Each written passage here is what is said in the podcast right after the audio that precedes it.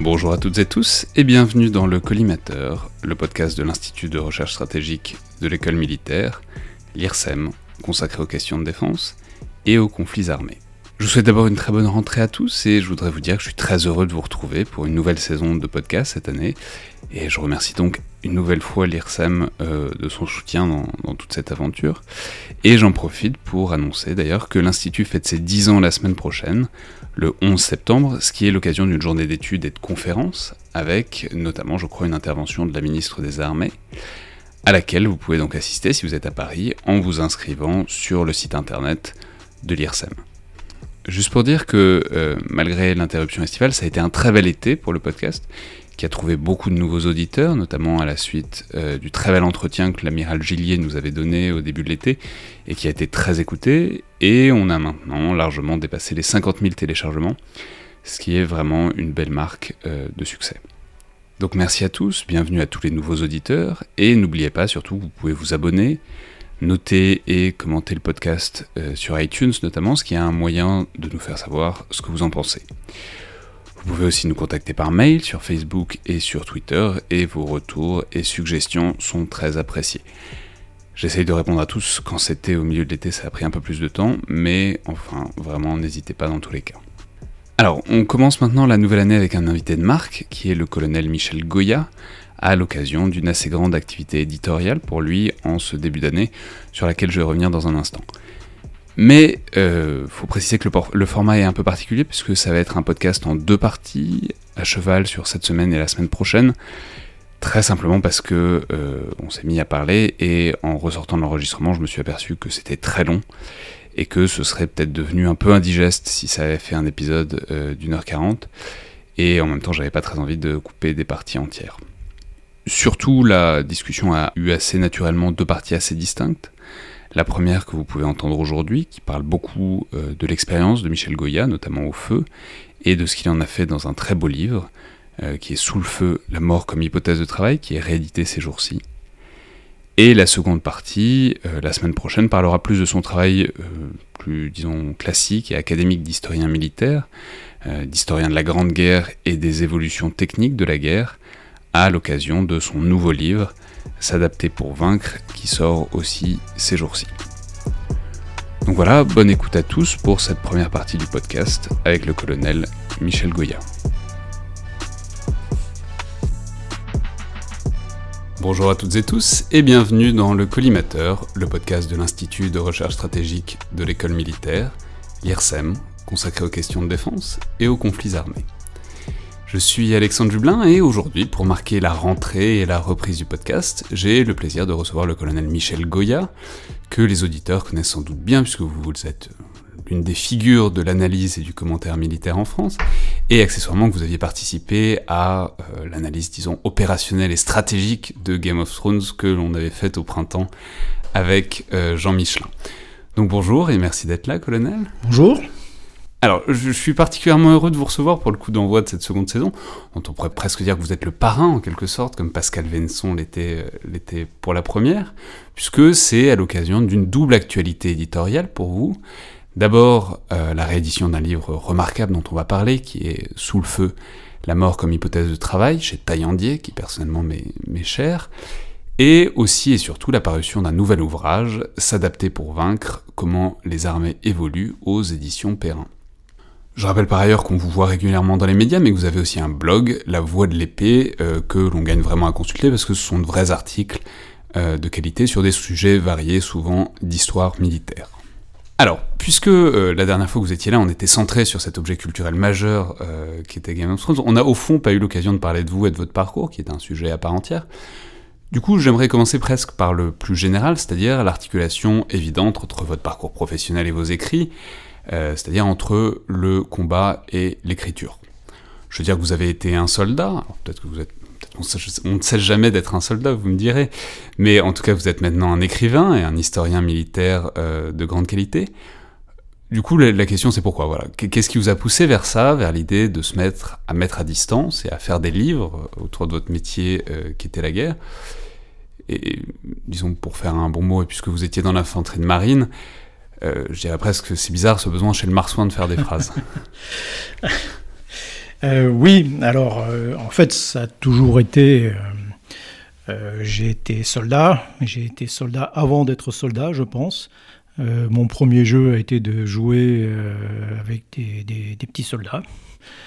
probablement. Je transformais d'ailleurs tous les jeux qu'on m'offrait en, en, jeux de bataille. Et depuis que j'ai quitté l'institution militaire, je pense que je continue aussi à jouer aux petits soldats, en fait, euh, d'une autre façon, euh, et à continuer à voilà, me pencher et m'intéresser sur la manière dont on emploie euh, la force pour, bah, pour imposer sa volonté à un adversaire. donc c'est. là où c'est intéressant, c'est que vous n'avez pas attendu de quitter l'institution. Vous publiiez déjà, vous faisiez déjà des livres et de la recherche. À l'époque, vous étiez complètement dedans. Non, c'est vrai, c'est vrai, je me suis toujours intéressé. En fait, j'ai toujours hésité entre la carrière de soldat et celle d'historien. Bon, j'ai eu la chance de pouvoir faire un peu les deux, même franchement les deux d'ailleurs. Euh, mais euh, j'ai véritablement commencé à écrire au cours de la deuxième partie de ma carrière, et c'est finalement une des chances que ce métier peut aussi offrir. C'est-à-dire que euh, après avoir préparé le concours de, l'enseignement militaire supérieur euh, scientifique et technique, euh, j'ai eu la possibilité, on m'a offert voilà, deux ans de, scolarité à la Sorbonne, à Paris 4, pour faire à l'époque un, DEA d'histoire. Et donc je me suis retrouvé voilà, pendant deux ans sur les bancs de la fac, presque 40 ans. et pour moi, c'était à ce moment-là que je me dis, tiens, voilà, c'est c'est l'occasion euh, bah, de, voilà, d'écrire, d'apprendre à d'écrire euh, avec, euh, il faut le dire aussi un peu clairement, une pensée stratégique, même dans l'emploi de l'écriture, si vous voulez, une réflexion stratégique, dans la mesure où c'était pour moi un instrument aussi, pour un instrument de carrière. Mais alors c'est intéressant parce que c'est. Bah voilà, justement. Pourquoi est-ce que l'armée, l'institution, vous a payé deux années pour aller à la fac bah, L'institution a besoin euh, alors c'est une des particularités militaires, c'est-à-dire que euh, par rapport à d'autres... On sait que c'est pas toujours facile, enfin on a beaucoup écrit, glosé, j'ai fait des articles sur le fait que l'institution militaire avait souvent un problème avec euh, l'université, le monde universitaire, il y a une défiance qui est connue, qui, est, qui date d'il y a longtemps, mais pourtant vous avez donc été bénéficié des tentatives d'ouverture. Oh, non, c'est vieux. En fait, le MSST, donc l'enseignement militaire scientifique et technique supérieur, euh, date de 1935, autant que je me souvienne. C'est-à-dire qu'à un moment, on s'est rendu compte qu'on avait besoin de, euh, spécialistes, enfin de gens qui avaient en plus une qualification, euh, dire, civile. Euh, on a besoin de connaissances euh, extérieures dans notre métier, surtout à ce deuxième stade qui est un échelon de, euh, de commandement. donc on a besoin d'enrichir l'institution avec des compétences on va dire, extérieures. Et donc concrètement, le, concours, vous avez soit le concours d'école de guerre classique, qui est plutôt généraliste, tactique, et puis vous avez un concours spécialisé, enfin vous aviez, parce que les choses ont un peu changé, mais vous aviez un concours scientifique, on va dire. Voilà. Et à l'intérieur de ce concours scientifique, il y avait plusieurs branches, sciences humaines, et à l'issue de ce concours, en fonction de votre classement, bah, vous pouvez choisir euh, une spécialité. Vous avez des places qui sont offertes, qui correspondent évidemment à des besoins, des postes euh, que l'on anticipe, euh, qui sont nécessaires, que l'institution anticipe. et donc là, pour le coup, il y avait un poste d'historien donc qui me destinait peut-être logiquement à aller rejoindre le service historique de la défense, par exemple. Euh, puis finalement, ça n'a pas été le cas. Mais, mais euh, euh, mes compétences acquises m'ont été extrêmement utiles par, la suite. Quoi. Mais il faut Pourquoi je vais y revenir. Mais il faut bien comprendre que c'est quand même, voilà, c'est un investissement qui est fait par l'institution, qui est important. Hein, envoyer pendant deux ans ou trois ans parfois dans certaines spécialités un officier pour apprendre quelque chose, c'est c'est un coût important. Alors pourquoi ça m'a été utile? Alors ça m'a été utile personnellement, et je reviens un peu à ce que je disais tout à l'heure, c'est-à-dire que c'est, euh, je suis, je ne suis pas un Syrien, je sais que je ne, je n'étais pas destiné à, comment dire, à être général, avoir à exercer un grand commandement. Et donc, euh, je me trouvais dans une position où mon objectif, c'était de faire quelque chose de sympa. Je savais que je ne commanderais même pas de régiment. Euh, et donc, voilà, mon, idée, c'est voilà, comment trouver, faire un boulot sympa au sein de l'institution. Euh, et donc je me dis, tiens, peut-être euh, pour ça, bah, il faut que je me fasse connaître euh, et que je me transforme, enfin je fasse connaître comme intellectuel, comme intellectuel militaire. et donc j'ai commencé à écrire aussi pour ça. Et ça a effectivement servi, c'est-à-dire que grâce à ça, j'ai euh, j'ai pu euh, être muté, par exemple, au, centre doctrine d'emploi des forces, centre doctrine et d'entraînement au commandement actuellement, euh, qui était mon première affectation à la sortie de l'école de guerre. Et, en partie, voilà, en grande partie, parce que j'avais déjà sorti un premier livre qui correspondait à mes travaux de thèse, que j'avais écrit plusieurs articles, et que il y avait un poste qui s'est libéré pour faire du retour d'expérience, faire de l'analyse, de l'analyse des conflits en cours, de l'analyse des armées étrangères, enfin globalement de l'analyse des conflits en cours. Et c'est là effectivement que mes, les, les compétences d'historien, c'est une démarche scientifique, hein, et euh, l'histoire. Hein, euh, donc la rigueur, toute la rigueur euh, de, la démarche m'a été extrêmement utile pour, ben voilà, pour, pour effectivement faire ce travail d'analyse des conflits, où je mélangeais, enfin, c'est assez proche finalement hein, de faire du travail d'analyse historique et de faire du travail de retour d'expérience. C'est intéressant, c'est amusant parce que vous, vous avez pointé au fait que vous étiez sous-officier, que vous êtes devenu officier par, euh, disons, l'évolution interne, quoi, à, l'institution. Euh, c'est-à-dire, et au, fait, au final, vous vous êtes retrouvé à faire votre carrière et votre niche dans la réflexion tactique et stratégique, ce qui est presque ce qu'on pourrait dire euh, habituellement l'apanage justement des officiers et des écoles de la réflexion stratégique, enfin disons de ce qui distingue, de ce qui en fait une filière séparée quoi. Euh, oui, c'est euh, effectivement, c'est un peu par défaut. Alors j'ai un parcours un peu atypique, hein, il faut, euh, faut être, être, clair. C'est-à-dire qu'à partir de, ma sortie de l'école de guerre, j'ai été, voilà, je n'ai fait que du travail finalement d'analyse, que ce soit donc au centre doctrine pendant trois ans, puis après j'ai été aspiré par le chef d'état-major des armées.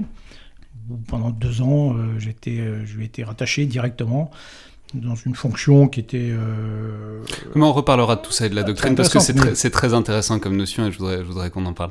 Mais du coup, là, vous le présentez, effectivement, vous présentez la continuité et, toute la partie d'analyse de votre carrière, mais il y a aussi une partie beaucoup plus directe, beaucoup plus engagée au feu, et c'est alors c'est le premier livre euh, dont, on, dont, j'ai déjà parlé, qui est l'une des meilleures réalisations, je trouve, de ce programme, euh, disons, d'articulation entre l'écriture et euh, le parcours militaire, qui est donc Sous le feu, qui est vraiment un, livre, je trouve, fabuleux et sans aucun doute l'une des approximations les, plus passionnantes de l'intériorité du combat que, j'ai jamais vues.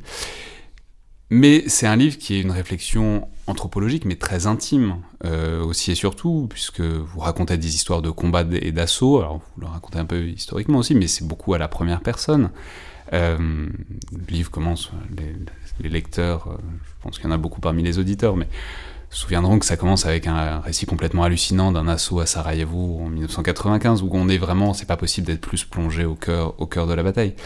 Et euh, même par la suite, vous décrivez vraiment de manière étonnante ce que c'est que d'être plongé au milieu, au milieu du combat.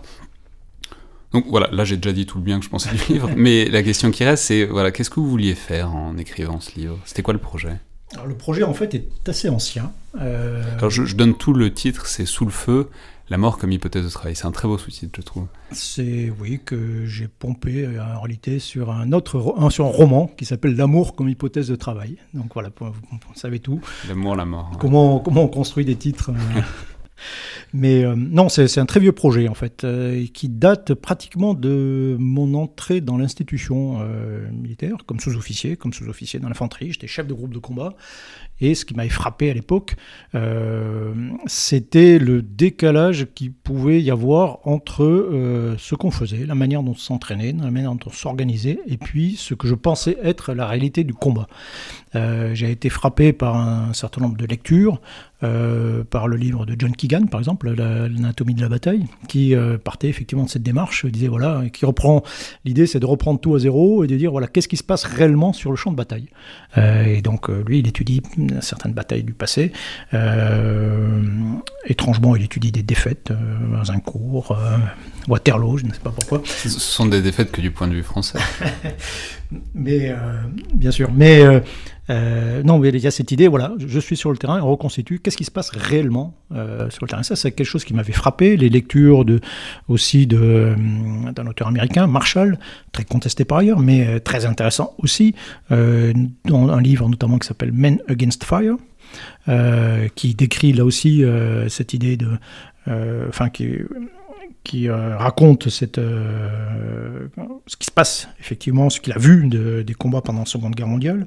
Euh, et puis même, un souvenir peut-être plus personnel aussi, c'est qui m'avait frappé, moi, c'est celui de mon grand-père, qui est un ancien poilu, des héros de la Somme, enfin, des, combats de 1918 aussi, enfin et qui me racontait tout ça avec sorte de détachement, une nostalgie, presque une nostalgie. J'ai l'impression que euh, sa vie s'était un peu arrêtée après 1918 et qu'il n'avait plus rien fait d'intéressant après 1918. Et il n'avait absolument euh, aucun état d'âme. Pour lui, c'était voilà, c'était certainement ce qu'il avait fait de plus, euh, passionnant dans, sa vie. Et tout ça m'avait voilà, m'a incité à m'interroger sur mon métier, lui-même, euh, sur le combat d'infanterie, sur, euh, sur la manière dont on pouvait le, euh, bah, le faire coller plus à la réalité. Donc j'ai commencé voilà, à réfléchir, à prendre des notes. et puis lorsque je me suis Mais pourquoi Par rapport à ce que vous lisiez à l'époque? Oui, oui, oui bah, effectivement, oui. mais, enfin, je veux dire, je, suis totalement d'accord. Et enfin, l'anatomie de la bataille de John Keegan est un livre complètement fondateur. Mais ce que je veux, je veux dire, moi, j'y étais pas à cette époque-là.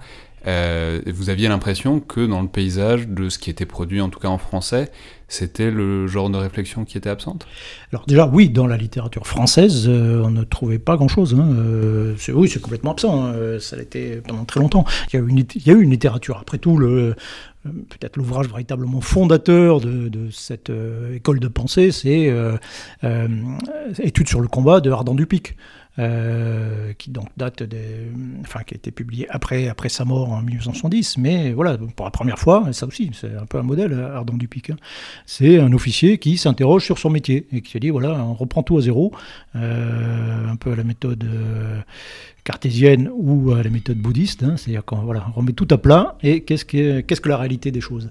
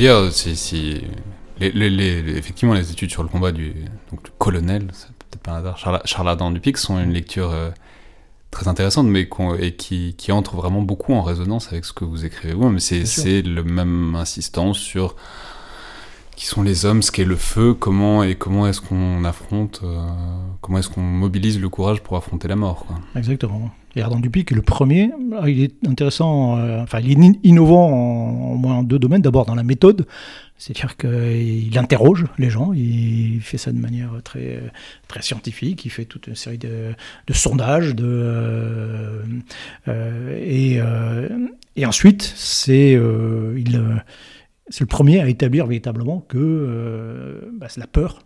la substance du combat, c'est la peur. Voilà, ce qui était quelque chose qui est peut-être lié, quoi. On a plutôt tendance à le, à le comment dire, à le, à le cacher, à mettre en avant plutôt le courage. Euh, mais c'est la deuxième face de. Et ça, c'est quelque chose qui vous est apparu évident à la lumière de votre expérience? Euh, oui, bien sûr, bien sûr, parce que c'est, il est très clair que euh, euh, le, monde du combat, c'est un monde où, euh, où l'air est, est, rempli de, rempli de peur. C'est ça, que c'est une bulle qui apparaît, c'est un monde nouveau qui apparaît d'un seul coup, dans lequel on pénètre et dans lequel on se transforme. Voilà, on respire de la peur, et puis euh, on respire du stress, on va dire autrement. Et, euh, tout ça transforme l'individu physiquement, hein, euh, puis, puis après intellectuellement. Enfin, l'individu n'est plus le même lorsqu'il est à l'intérieur de la zone combat que lorsqu'il est à l'extérieur. C'est ça que un peu du mal à comprendre. Si quelqu'un vu de, de Sirius, même pas forcément d'aussi loin, regarde un combat, il, sera étonné par euh, euh, des comportements qui paraissent complètement euh, irrationnels, très étranges, quand, quand constater que dans une zone de combat, il faut plusieurs centaines, voire plusieurs milliers de cartouches pour toucher une cible, alors que dans le même contexte, hors combat, sur un chantier, il en faut une ou deux vous dites qu'entre les deux, il se passe quelque chose de, particulier. Et cet, euh, cet, ingrédient, c'est évidemment c'est, le stress, et c'est, la transformation de l'individu. Donc l'individu se, se, plie, se déplie, se transforme. Le, cœur ne euh, fonctionne plus de la même façon. Euh, vous avez des poussées d'adrénaline, les yeux se transforment, même la pupille se transforme, donc déjà vous tirez pas de la même façon, vous, ne voyez pas les choses de la même façon, enfin voilà, tout, tout, tout se transforme, et puis après vous avez des trucs très concrets, hein. Partir de 140 pulsations minutes, euh, vous commencez à avoir du mal à prendre des décisions, euh, donc, bah, mais vous avez envie de faire des choses parce que c'est le remède euh, au stress. Euh, donc, bah, vous allez soit être très discipliné, obéir, soit imiter. Si vous ne recevez pas d'ordre, eh ben, vous allez imiter quelqu'un qui va s'enfuir, par exemple, ou quelqu'un qui va monter à l'assaut. Et puis, si ça continue, bah, vous allez finir par être complètement paralysé parce qu'il y a des réflexes internes qui vont éviter, essayer d'éviter la crise cardiaque et qui vont bloquer le corps plus exactement, ils vont bloquer l'amidale, parce que tout, finalement, à la base de tout, il y a, vous avez une petite bille dans le cerveau qui s'appelle l'amidale, et qui est euh, toute l'histoire de la guerre peut, euh, commence à partir du fonctionnement de cette petite bille dans le cerveau. Mais c'est très intéressant, parce que du coup, c'est vraiment... Je sais pas si c'est nouveau, hein, mais c'est en tout cas une autre manière d'envisager la chose. Tout le monde sait qu'il y a de la peur euh, au combat, mmh. mais la question c'est si on... Enfin, il y a deux attitudes, c'est soit de la nier et de considérer que le remède contre la peur, c'est d'avoir du courage, ce qui est ce qui est, pas faux. Ce qui est pas faux, mais c'est ça, ça, je suis pas sûr que ce soit un conseil qui aide beaucoup sur le moment. Mais enfin, il y a ça, et puis il y a la deuxième, euh, le deuxième versant de ça qui est d'essayer de, l'analyser, de la, pour euh, la comprendre, la circonscrire et essayer de, voire même peut-être de l'utiliser dans une certaine mesure. Oui, alors c'est quelque chose d'inévitable. Euh, alors il faut comprendre que c'est, comment dire, ça peut paraître étonnant, mais euh, euh, mon, baptême de feu, j'étais parfaitement à l'aise. Je trouvais ça particulièrement agréable, en réalité. C'était à Sarajevo. Euh, donc on venait d'arriver dans la ville de Sarajevo. C'est costaud comme baptême du feu. Euh, oui, alors bon, c'est euh, voilà, on, vient d'arriver, on, nous a affectés dans la zone la plus difficile de la ville parce que vous avez un siège à l'extérieur de la ville. Hein. vous avez des centaines d'obus qui tombent tous les jours. Hein. Rappelons simplement la situation de Sarajevo, donc ville bosniaque assiégée par les Serbes qui se trouvent tout autour de la ville, qui en plus est dans une cuvette Euh, enfin, du coup, enfin, c'est vraiment, ça, ça, ressemble presque à Dien Bien Phu, quoi. C'est-à-dire, les assaillants sont en hauteur, ce qui est la position la plus parfaite pour euh, des tirs d'artillerie, quoi. Oui, oui, ils passent leur journée à bombarder la ville. Euh, donc voilà, moins de 200 obus dans la journée. La journée était classée calme dans les, dans les comptes rendus. et en plus de ça, vous aviez tout autour, vous aviez des, des snipers, des tireurs d'élite, et même à l'intérieur, il y avait un quartier qui était occupé par les Serbes à l'intérieur, et ces gens-là étaient, faisaient de la chasse il était là pour euh, tuer le maximum de gens, euh, enfin d'être vivant, parce qu'il tuait aussi les animaux. Euh, il touchait des primes aussi pour les animaux à l'intérieur de la ville. Bon. Et donc nous, on nous plonge, plonge là-dedans. et... vous arrivez, vous êtes sous-officier à l'époque, vous avez Non, je, suis officier, j'étais chef de section. j'étais comme, j'avais déjà fait plusieurs missions. La dernière, c'était au Rwanda en 1992. et c'est sympa aussi. oui. et là, quand on arrive, on comprend d'ailleurs tout de suite qu'il y a non seulement il y a le siège de la ville, mais à l'intérieur, la ville est assiégée aussi de l'intérieur par tout un tas de, mafieux, de brigades de bandits, de mafieux qui font régner un peu la terreur dans une grande partie de la ville. Et donc on nous plonge au milieu de tout ça, on arrive, donc dans la foulée on a un, soldat qui prend une, balle dans la, dans la gorge et on s'aperçoit qu'on est euh, harcelé pas par les, Serbes, mais par les Bosniaques, que accessoirement on est censé euh, défendre. Euh, euh, et, donc ça c'est mon baptême du feu. Donc moi je me retrouve au milieu de tout ça, et puis je, prends des tireurs d'élite avec moi, et puis j'essaie de, de, faire face à ces, ces, tirs qui viennent un peu de partout, là, tout autour de nous. et effectivement, c'est, je suis sous adrénaline fond, euh, très, très clairement, hein. à tel point que euh, c'est agréable, ça devient une sensation euphorisante, comme un sport de haut niveau. Hein, euh, et, vous êtes dans la zone, quoi, vous êtes concentré. Vous avez, oui, oui, je, donne des ordres extrêmement clairs. Je, non, je commande très bien, hein, tout, est, tout est parfait, à ce détail près que j'ai complètement occulté la case danger. Euh, et que je, ne perçois pas, même qu'on me tire dessus, qu'il y a des rafales de Kalachnikov qui passent à droite, à gauche, et je commande debout, et voilà, et tout.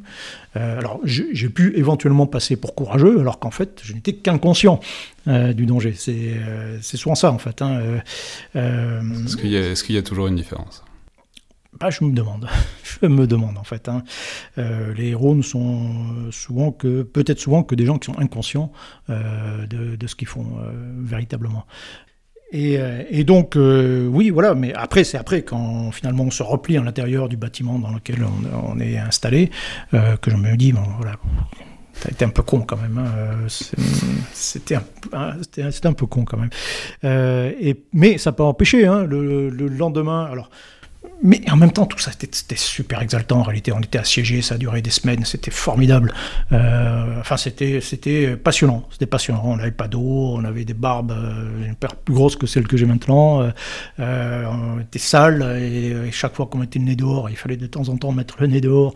On se faisait, on se faisait tirer dessus. C'était voilà, c'était une période passionnante. Mais ce que je veux dire, c'est que dès le lendemain de, de cette arrivée, c'est intéressant. C'est voilà, les combattants qui combattent. Quoi. C'est pas si fréquent dans une carrière de militaire d'être engagé. Oui, alors ça arrive de plus en plus. Oui, mais euh, je veux dire, par rapport au temps d'entraînement, par rapport au temps où on fait plein d'autres choses. Oui, au, bout du compte, le temps le temps dans une carrière que vous allez passer euh, au combat est extrêmement réduit, que vous allez passer 99% de votre temps à faire autre chose, hein, euh, euh, soit même, même pas être en opération. Moi, j'ai pas fait énormément d'opérations. Au total, j'ai dû passer trois ans en opération, quoi, extérieure au total. Hein. Mais, en même temps, on dirait que vous avez rapidement épuisé le quota.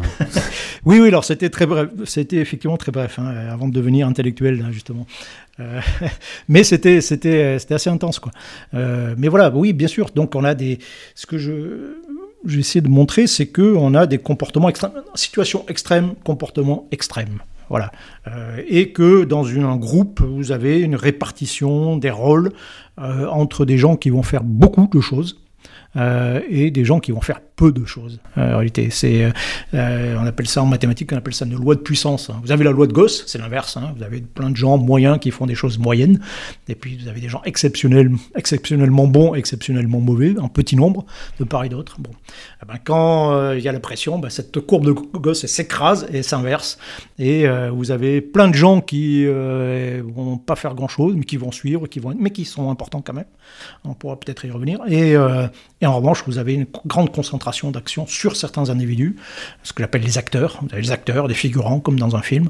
Euh, et parmi ces acteurs, vous avez certains qui sont des superstars. Euh, lorsque la guerre continue, lorsque euh, ils ont l'occasion de se mettre un, euh, en avant euh, régulièrement et qui sont des véritables champions du combat. Quoi. Euh, vous avez des gens qui sont des, des Zidane du, du, du, combat. Quoi. et c'est. Mais c'est intéressant ça, parce que c'est vraiment. Enfin, c'est ce qu'on disait à l'instant aussi. C'est en fait, ça arrive pas si souvent, mais comment dire, c'est, c'est, c'est, du coup, ça se voit qu'une fois qu'on y est. C'est ce que vous appelez, je sais pas, vous appelez ça le fractionnement des âmes dans, dans, dans, Sous le feu. C'est, Enfin, je veux dire, ce que vous décrivez, c'est aussi, il n'y a pas moyen de savoir avant d'y être. Non, c'est euh, non, alors après, mais on peut essayer, et c'est tout, l'objet finalement de la formation euh, militaire, hein. euh, c'est d'essayer de vous faire basculer du bon côté de la force dans, cette répartition, voilà, de faire en sorte qu'il y ait même le maximum de gens qui soient du, plutôt du bon côté de la force que l'inverse. C'est ça qui fait la différence en réalité. Bon, les choses matérielles, les équipements, les armements, tout ça, c'est important, mais c'est pas le plus important en réalité. Quand vous, avez des affrontements entre troupes euh, équivalentes, euh, toutes choses égales par ailleurs, euh, ben, les résultats sont toujours très déséquilibrés. Ça qu'on constate. C'est vous avez un, camp qui écrase l'autre, une troupe qui écrase l'autre ou qui la chasse. Enfin, les résultats sont toujours. il y a des grandes distorsions de résultats. Et ces grandes distorsions sont, le fait de distorsions humaines essentiellement. Et donc euh, tout l'objet de, euh, la préparation euh, militaire, c'est globalement d'arriver à contrôler cette fameuse amygdale, de faire en sorte qu'elle est liée à la mémoire, intrinsèquement liée à la, mémoire, et donc de barder l'individu à la fois de confiance, euh, de compréhension, c'est-à-dire qu'il faut que la situation sur laquelle il va être plongé euh, soit compréhensible, qu'il ait le sentiment qu'il euh, il peut y faire face, il a les moyens, les compétences, les moyens d'y faire face, il a des copains, et, puis, et puis deuxième, autre aspect, c'est de le barder d'obligations. C'est-à-dire qu'on l'oblige à un comportement, euh, un comportement non naturel, hein, euh, aller au-devant de la mort, les tuer aussi, parce qu'en réalité, la, euh, spécificité du, soldat, c'est de tuer. Hein, c'est des gens qui prennent des risques, il y en a d'autres, hein, les pompiers, etc. Mais donc, tout ça, des choses qui sont non naturelles, et qu'il faut pousser à, Il faut pousser l'individu à aller volontairement dans cette zone et à s'y comporter euh, à peu près correctement. Et pour ça, ben, c'est des obligations morales, des obligations d'amitié, des obligations. On crée des liens entre les individus. Euh, des liens techniques, hein, euh, comme une équipe de sport, mais aussi des liens moraux, psychologiques, qui font que ben, vous n'avez pas envie de passer pour lâche, vous n'avez pas envie de passer pour... qui font que ben, vous vous comportez d'une certaine façon. Et puis vous avez des liens un peu plus larges, euh, communautaire. On vous inscrit dans une, euh, une communauté prestigieuse, un régiment d'infanterie de marine au hasard, ou un régiment de légion. Euh. Non mais voilà, je, pense ça parce que ça j'étais frappé un de mes caporaux-chefs qui me disait, écoutez, voilà, moi je, suis le caporal-chef Mokhtar, je suis quand je suis euh, dehors, je suis un, rebeu de banlieue, là, je me fais contrôler par les flics, je suis rien, quoi. quand j'arrive ici, je suis en tenue militaire, je suis le caporal-chef Mokhtar, on me salue, on me voit, j'ai des médailles, je suis, ici, je suis quelqu'un d'important, quoi. Euh, j'ai toute mon histoire euh, inscrite sur mon uniforme. Le régiment, le 21e régiment d'infanterie de marine, me donne une part de son prestige, voilà, il me transforme de son doigt, il me transforme en quelque chose, un individu différent. Et en échange, bah, je ne peux pas faire n'importe quoi.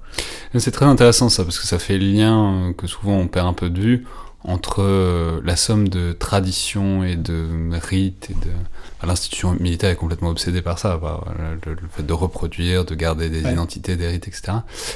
Et c'est intéressant de, de l'exprimer en termes opérationnels, quoi, parce que c'est pas si fréquent qu'on l'entend.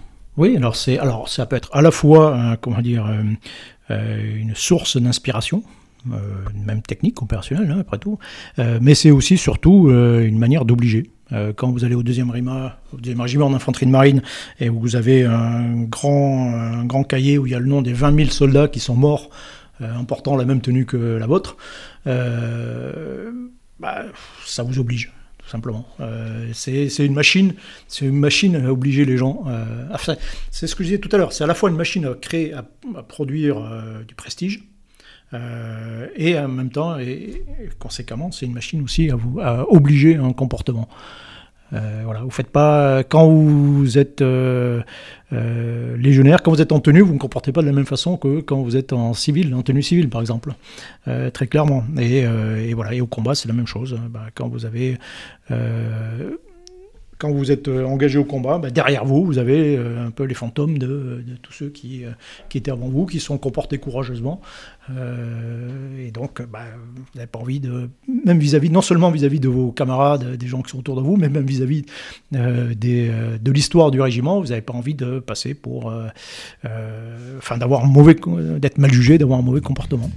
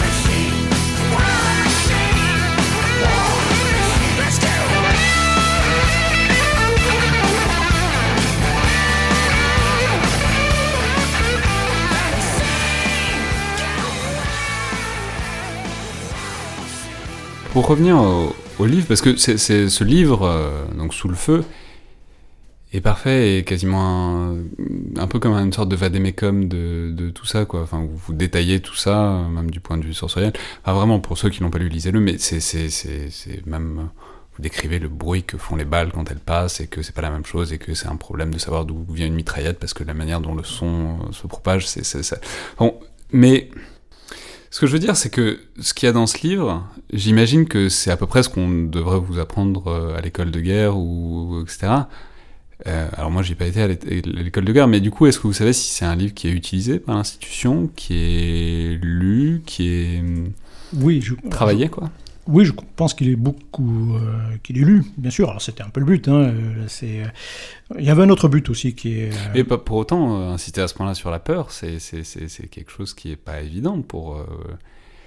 Bah, comment dire c'est pour l'institution c'est pas c'est pas ce que l'institution met, met en opérationnellement c'est important. mais, c'est un non-dit mais euh, c'est souvent un non-dit mais qui est connu de tous quoi. Bien sûr. Bien donc euh, c'est aussi important euh, où on choisit les non-dits où on les place oui non c'est vrai c'est vrai. Mais mais le, le, chef d'état-major de l'armée de terre général Rak Magdou avait imposé comme lecture obligatoire dans les écoles de formation initiale celle du commandement au plus bas niveau, quoi, sous-officier ou, ou, officier. Alors c'était, c'était un peu le but, hein, là aussi. Parler l'exemple du bruit des balles, ben, par exemple, c'est quelque chose que moi j'ai jamais appris. vous, vous le saviez pas avant de dire Non, non, je ne savais pas, parce que ça fait partie du savoir-faire oublié, si vous voulez. Donc juste, on, va le dire, c'est un passage... bon, le, mitraillette, je laisse tout le monde voir, mais c'est l'idée que simplement quand vous entendez une balle siffler, elle est déjà passée.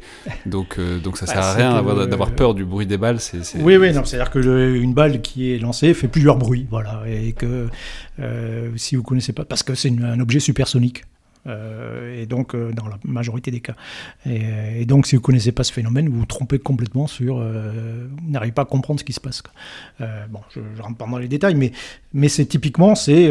comment dire un soldat, on va prendre un simple fantassin, on va dire un fantassin, c'est un véritable technicien, c'est un véritable stratège sur quelques centaines de mètres. Il doit maîtriser une multitude de savoir-faire, des choses très, très extrêmement fines, extrêmement pointues, qui se mesurent en mètres, en secondes, etc.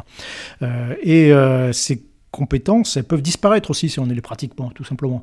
Euh, et ça, c'est typiquement euh, un exemple de savoir-faire qui a disparu. Alors que j'ai redécouvert hmm, comment en lisant le manuel du sous-officier euh, de 1949 que j'avais avec moi, qui expliquait tout ça très, très, très clairement et qui effectivement je dis tiens ben, c'est tellement euh, évident euh, tout ça pourquoi pourquoi on ne l'apprend pas quoi. Donc euh, et il y a, y, a, un côté évidemment un peu pédagogique dans, mais c'est vrai qu'il y, a aussi une transmission de père à père quoi. Il n'y a pas que l'enseignement il y a une transmission de père à père dans l'institution. Mais effectivement s'il n'y a pas de père qui a été déployé et qui a fait face au feu les savoirs très pratiques peuvent pas se transmettre non plus oui, non, mais bien sûr, bien sûr. Mais euh, moi, je suis entré dans, l'armée en 1983.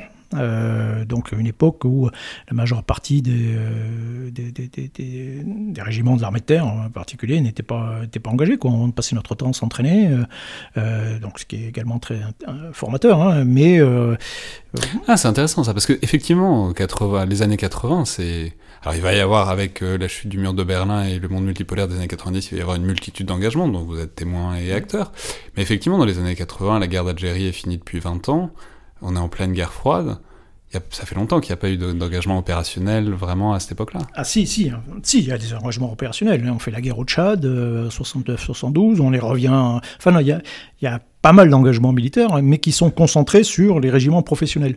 Euh, entièrement professionnel, je veux dire. Euh, donc c'est une grande concentration euh, d'actions, d'activités sur quelques régiments. La majeure partie de l'armée de terre, en réalité, se prépare à affronter le pacte de Varsovie, enfin les, les, forces du pacte de Varsovie en Allemagne. Quoi. En gros, c'est ça notre cœur du sujet. Et donc on, se prépare à ça. Et, effectivement, toute cette partie de, l'armée, elle ne bah, n'a n'a pas combattu depuis, euh, euh, depuis la guerre d'Algérie. Et donc, il n'y a plus personne. Donc, enfin, bon, quand je rentre dans l'armée, il y a encore des gens qui ont connu la guerre d'Algérie, mais c'est euh, qui ont fait la guerre d'Algérie, mais c'est et qui en soi, en plus, était une guerre très particulière, était une guerre contre guérilla. Enfin, c'était c'était non, mais c'est vrai, c'est vrai. je veux dire, je comprends très bien que j'y avais pas pensé, mais je comprends très bien qu'en débarquant à Sarajevo ou même au Rwanda, ce sont des c'est un nouveau paradigme quoi qui vous, apparaît quoi. C'est un truc que, que, vous avez probablement pas appris effectivement. Oui non mais complètement. En plus bon la particularité c'est qu'après on va bouger tout le temps on saute euh, d'un continent à l'autre pratiquement. On devient on se transforme d'un seul coup en une armée nomade euh, qui passe son temps à sauter euh, d'un truc à l'autre très différent. Et donc du coup l'adaptation stabilité même euh, devient une fonction importante. Hein. Euh, on passe d'une situation qui était très stable à une situation qui devient extrêmement instable euh, changeante. Il faut réapprendre en permanence, en permanence les choses. Mais voilà, et donc c'est une particularité de, cette époque, c'est que, enfin, ça aussi, c'est un truc qui m'avait frappé. Voilà, un petit détail, c'est que quand je suis rentré dans l'armée, il y avait des tests physiques sportifs annuels, il y a toujours, hein, euh, mais qui étaient des tests euh, d'athlétisme. Et, donc je voyais euh, des, sous-officiers, par exemple, qui étaient physiquement des monstres physiquement, hein, qui, euh, et qui euh, devait faire du qui était noté sur du saut en hauteur, quoi, qui est quelque chose d'extrêmement technique et qui évidemment se, plantait complètement ou du lancer du poids, enfin des choses.